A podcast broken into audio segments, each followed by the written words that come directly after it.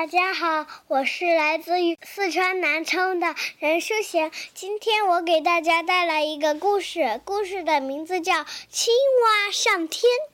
青蛙在池塘里捉烦呐，它请求大雁带它到天上去。青蛙伏在大雁背上，穿过白云时，惊奇地叫起来：“快看，天上的波浪！”什么？这是云？天上哪来的波浪呀？大雁耐心地解释：“云？对对对对对，我知道，你们把它叫做云，可我把它叫做波浪，反正都一样吧。”大雁只是笑了笑，没再和他争论下去。天色晚了。一轮明月升上了天空，大雁望着皎洁的月亮，对青蛙说：“你看，天空的月儿多美呀！有了它，黑夜就变成了银色的世界。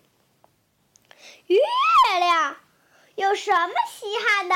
我们池塘里也有，而且我一拳还能把它打碎。”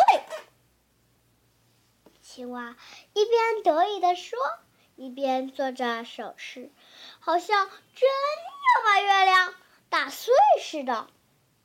大雁着急了，不得不阻止他：“哎，你别胡来！那这可不是在池塘里，当心掉下去。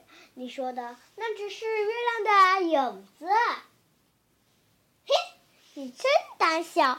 我不吹牛，我一拳就能把它打碎。我还记得有一天晚上，我一口气打碎了十五个月亮，对，就是十五个，一拳一个，一拳一个，一拳一个。青蛙越说越来劲儿，忽然站起来，捏紧爪子，就是向月亮扑去。可是，当他刚跃起时，就再也控制不住自己，像流流星似的，一溜烟坠了下去。谢谢大家，我的故事讲完了。这个故事告诉我们，骄傲的话会给我们带来生命危险。谢谢大家。